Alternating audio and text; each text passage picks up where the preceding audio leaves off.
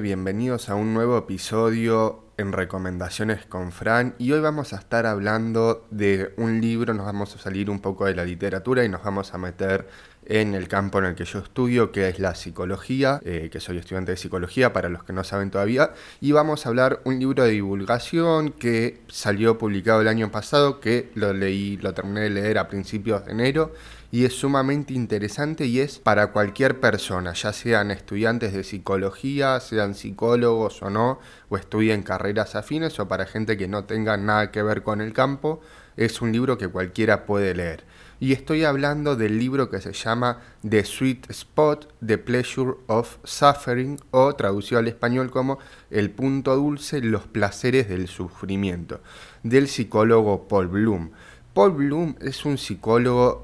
canadiense estadounidense que trabaja para la Universidad de Stanford, si no me equivoco, realizando investigaciones sobre el desarrollo moral en niños, sobre el placer y sobre el dolor, y es uno de los autores más citados en la actualidad en cuanto a estas temáticas. Sus investigaciones han sido muy importantes y también ha escrito muchos libros sobre diferentes tópicos. Quizás uno de los más conocidos también y sobre el cual hay un episodio en el podcast eh, se llama Contra la empatía o Against Empathy, que habla sobre cómo la empatía no es tan buena como creemos y nos puede llevar a malos juicios erróneos, a decisiones incorrectas y es más emocional y porque hay que apelar a veces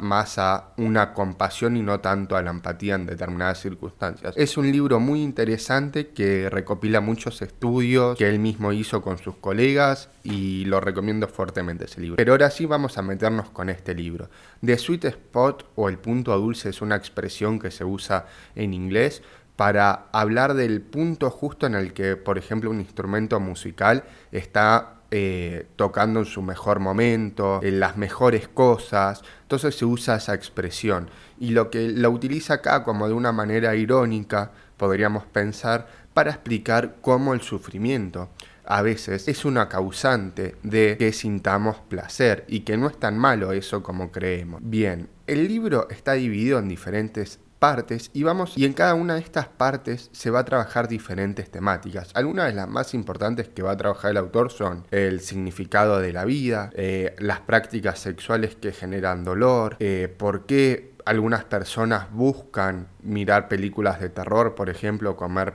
comida picante y eso le genera placer. Estas son algunas de las cuestiones que se van a indagar. Pero a grandes rasgos, los dos, las dos formas de sufrimiento que más fuertes se van a desarrollar y se van a teorizar en el libro son, por un lado, lo que refiere a, a la comida picante, el sexo fuerte, las películas de terror, los baños calientes y todas estas experiencias que permiten dar placer. Y el segundo punto que se va a evaluar es eh, el significado de la vida, eh, entre otras cosas, cómo hay gente que busca generar placer a través de experiencias que le generan dolor para tener una vida más significativa en algunos puntos.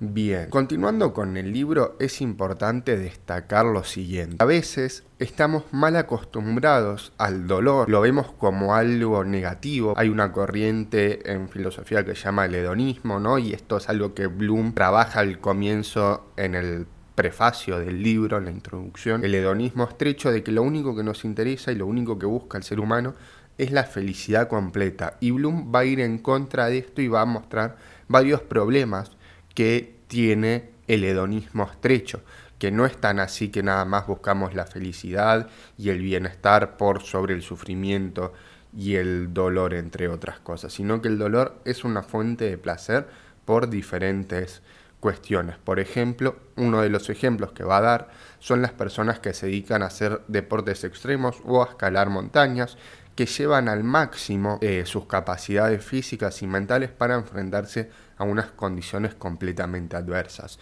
También es importante recalcar que cada uno de estos temas van a ir a ser, van a ser abordados desde diferentes perspectivas porque Bloom, también esto mismo lo dice en el prefacio, se define como un eh, motivador pluralista. Es decir, que hay diferentes cosas que nos motivan, ya sean la vida significativa, la justicia, los valores morales, hacer el bien, entre otras cosas. Todo esto nos motiva a llevar a cabo diferentes actos. Y volviendo al tema del dolor, que me quedó colgado, es que el dolor es algo importante, es algo que evolucionó con la historia del hombre, ya que, por ejemplo, hay dos patologías, que una se llama, que las nombra ahí también, analgesia congénica y el síndrome de asimbolia, que son dos patologías que evitan sentir dolor. En el primero, en la analgesia congénita, la persona puede sentir que le están golpeando o cortando su cuerpo, pero no pueden sentir dolor. Entonces estas personas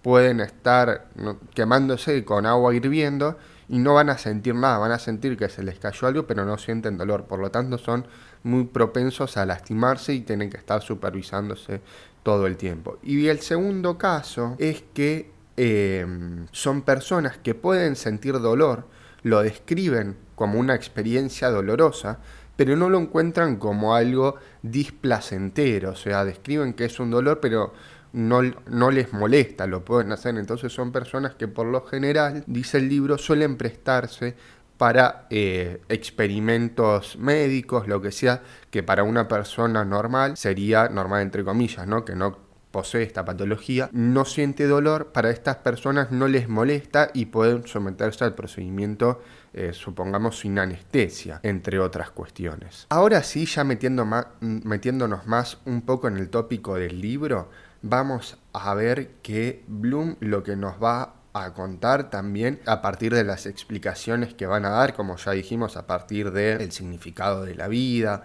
el valor moral de las acciones y demás, es que a veces las prácticas que contenemos para generar placer implican un contraste, un contraste en cada una de ellas, es decir, algo que nos puede parecer displacentero, doloroso, luego de que eso cesa, viene un placer muy grande. Supongámonos, por ejemplo, darnos una ducha de agua muy caliente, en el momento sí, estaba capaz nos molesta o nos duele un poco, y luego abrimos el agua fría y el contraste que se arma entre el agua caliente y el agua fría genera una gran cantidad de placer. Entonces, ese es un ejemplo de por qué buscamos esto. El libro no, no da esto ya para que se sepa, soluciones absolutas sobre por qué pasa cada cosa, sino que Bloom lo que hace es un recorrido sobre diferentes teorizaciones, sobre lo que él piensa, sobre diferentes investigaciones que se han hecho con respecto a todos estos temas y que se ha descubierto que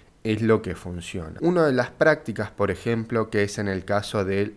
sexo duro, las prácticas también conocidas como BDSM, que son prácticas que eh, llevan a la persona a una situación de riesgo, pero en la cual se sabe que no le va a pasar nada real, un, no va a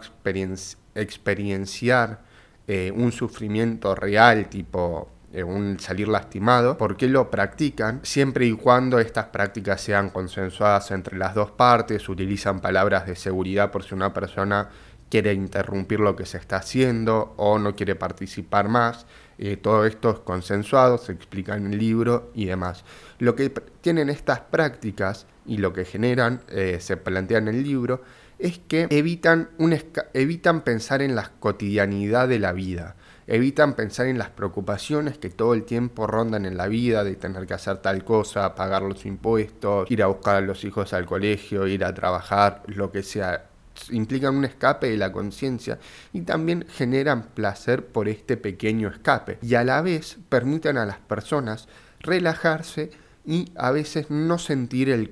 eh, no tener que tomar una decisión sobre su propio cuerpo, sobre su comportamiento, porque la toma de decisiones constantemente es algo que nos genera energía y esfuerzo. En un estudio que se cita ahí de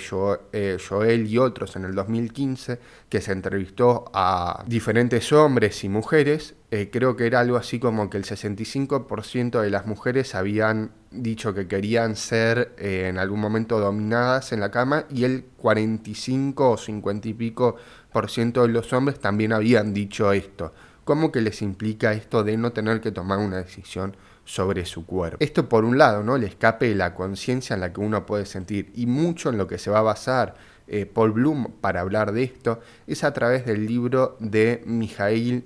eh, algo así, es un nombre bastante complejo, perdón por la pronunciación, eh, porque creo que es eh, ucraniano el tipo, que se llama Flow, su libro, habla del flow como un estado de fluir, un estado de conciencia en el que uno está relajado, feliz y mucho de esto tiene que ver con eso y que Paul Bloom lo va a tomar significativamente. Por otro lado, cuando en el capítulo en el que se habla del significado de la vida, lo que Bloom nos va a mostrar es que hay muchas personas que tratan de llevar a cabo tareas que no les son displacenteras porque quieren llevar que les son displacenteras, perdón, porque quieren tener una vida sumamente significativa y esta vida significativa nada más la pueden tener si pasan por estos estadios de sufrimiento, por ejemplo, ayudar a otra persona o lo que sea. También otra de las cosas que se plantean en este capítulo es que eh, también como se plantea en el, en el, libro El hombre en busca de sentido, Víctor Frank, que, también hay un episodio en el podcast, que lo que eh, este psicólogo Víctor Franklin descubrió en el campo de concentración en el que estuvo, es que las personas que tenían un cómo, un porqué para, perdón, un porqué para vivir, podían sobrevivir a casi cualquier cómo, podían sobrepasar esas adversidades, mientras que los prisioneros en los campos de concentración que eh, no tenían un porqué, por qué continuar viviendo, eran los que primero decaían. Y acá es donde Bloom empieza a cuestionar un poco esta idea de Frankel y también la idea esto de que está muy de moda decir que todos los seres humanos somos resilientes, tiene una mirada crítica, sobre todo con esto, que también lo plantea, cuando se pone a hablar también de los, de los dolores que no son elegidos, por ejemplo, una catástrofe natural, una violación, un robo, lo que sea, que son placeres que, eh, displaceres que uno no elige experimentar. Lo que tienen eh, Bloom con esto es que dice que la resiliencia no es tan así. A veces estos estudios que se hacen se encuentran cejados, no los niega, sino que es medio escéptico, porque las personas que eligen participar en estos estudios son personas, y acá viene lo importante y su punto de vista, son personas que después de este hecho traumático, de este hecho displacentero, doloroso, pudieron reestructurar su vida de una determinada manera, pudieron comenzar un nuevo proyecto, a pesar de que todo su proyecto anterior ha sido destruido, les ha sido sacado de su propio control, mientras que las personas que no participan en los estudios quizás todavía siguen eh, traumatizadas o perplejas por no poder haber eh, por haber perdido todo, no pudieron reestructurar su vida, entonces es bastante escéptico en este sentido. También se cita un estudio que se ha hecho sobre que en los países en los que se tiene mayor calidad de vida, mayor bienestar económico, eh, Australia, Nueva Zelanda, los países nórdicos, Canadá también, las personas dicen tener una buena vida, pero una vida con menos significado, mientras que en los países más pobres, por ejemplo los latinoamericanos y demás, las que están en un que estamos en una constante incertidumbre económica, etcétera, etcétera, dicen llevar estar mal por situaciones económicas y más, pero dicen llevar una vida más significativa que en los otros países. Y también hay un componente que es la religión que entra en juego. Muchas personas se aferran a la religión y consideran una, que tiene una vida más significativa por estas cuestiones. También en una parte del libro dice que para tener una vida significativa em, o llevar a cabo actividades significativas, hay personas que están llevando una vida significativa sin siquiera pensar en llevarla o sin siquiera saber que lo están logrando. Y a veces algunos componentes de uno de los estudios que él nombra de eh, el autor Michael Steger son que algunas actividades que se pueden considerar como significativas son si son coherentes, es decir, tienen sentido, entran dentro de una narrativa que uno quiere hacer, el propósito de esa actividad, es decir, tienen que estar dirigida a un objetivo puntual que uno quiere alcanzar y el significado, es decir, esa actividad tiene que poseer un significado para nosotros y determinada importancia. También se nombra un estudio en el que em, se les pedía a las personas puntuar diferentes actividades que le otorgaban más significado a, su vida que otras. Por ejemplo, ayudar a los pobres era más significativo que mirar Netflix para algunas personas y para otras no. Eso por un lado. Y después otro de los capítulos que hay en el libro, va y ya casi para ir terminando, para no hacerlo tan extenso y aburrirlos con más datos eh, y papers, es que también algo que nos ayuda a llevar una vida eh, indolora, va, una vida indolora no, perdón, me corrijo, una vida con displaceres, pero también cargadas de eh, actividades placenteras y que generan placer, tienen que ver con esto del sacrificio. También sacrificamos cosas porque sabemos que el placer que va a venir más grande después de tal o cual circunstancia o tal acto va a ser mayor que lo que tuvimos que eh, sobrepasar, que sufrir, que dejar de lado. Es importante también eh, recalcar que el libro, de vuelta a esto, no da conclusiones absolutas sobre el placer y el displacer, sino que lo que hace el libro es mostrar diferentes, eh, diferentes publicaciones, diferentes artículos, puntos de vista sobre por qué las personas eligen ver películas de terror, comer comida picante, darse baños de agua caliente, tener prácticas de sexo eh, duro, etc. Mientras que eso puede verse como doloroso pero genera placer. Es un libro sumamente interesante, es un libro corto, tendrá 200 páginas más o menos, 230 calculo, eh, y la verdad que te ayuda a pensar un poco más estos temas del placer y el displacer, no como algo separado, sino como algo que forma parte de un continuum por el que completamente nos estamos movilizando y en el que vamos intercalando diferentes medidas de displacer y de placer. Y estas son algunos de los problemas del hedonismo estrecho que también se trabaja en el libro casi al final, esto que mencioné más adelante de que la única función del humano, o lo que busca el humano completamente, es la felicidad, que en el hedonismo es esto, Bloom lo nota como algo por fuera, que no es así como se plantean las cosas en la vida real, que el humano busca también ciertos displaceres para encontrar el placer. Y bueno, eso es todo. Espero que les haya gustado este pequeño podcast. Voy a empezar a, si les gustó, a traer más libros de este estilo de divulgación. Así que si les gustó este episodio, eh, pueden compartirlo y etiquetarme como recomendaciones con Fran y también pueden seguirme en mis redes sociales, Instagram como recomendaciones con Fran, en YouTube y Facebook con el mismo nombre. Y eso es todo, nos vemos en el próximo episodio.